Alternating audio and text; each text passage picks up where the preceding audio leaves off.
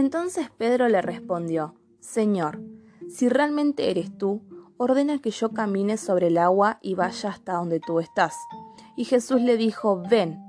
De inmediato, Pedro bajó de la barca, caminó sobre el agua y fue hacia Jesús. Pero cuando sintió la fuerza del viento tuvo miedo. Allí mismo empezó a hundirse y gritó, Señor, sálvame. Entonces Jesús extendió su brazo, agarró a Pedro y le dijo, Pedro, tú confías muy poco en mí. ¿Por qué dudaste?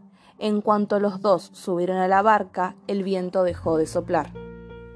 ¿Pueden imaginar qué hubiese sucedido si Pedro no miraba a su alrededor?